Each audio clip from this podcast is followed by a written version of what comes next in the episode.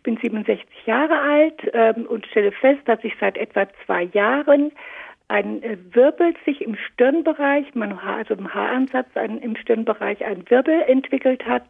Darüber hinaus auch im Kopfbereich auch sich äh, so leichte Wellen äh, gebildet haben. Und da würde ich gerne wissen, ob es dafür eine Erklärung gibt. Tausend Antworten.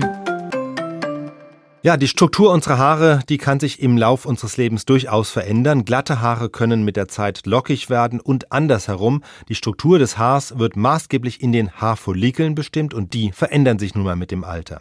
Diese Veränderungen sind zum einen erblich bedingt, sie können aber auch von inneren oder äußeren Faktoren beeinflusst sein. Kopfhauttinkturen etwa oder ein neues Shampoo kann beeinflussen, wie sich Haare auf dem Kopf legen. Und daneben spielen auch Hormone eine Rolle.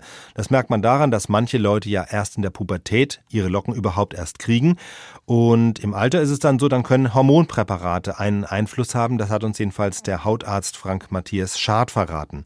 Generell liegen dünnere Haare eher an der Kopfhaut an, während Haarwirbel und Locken ein Zeichen für kräftigeres Haar sind. Bekommt man also mit zunehmendem Alter welliges Haar, ist das nichts Schlimmes, eher im Gegenteil.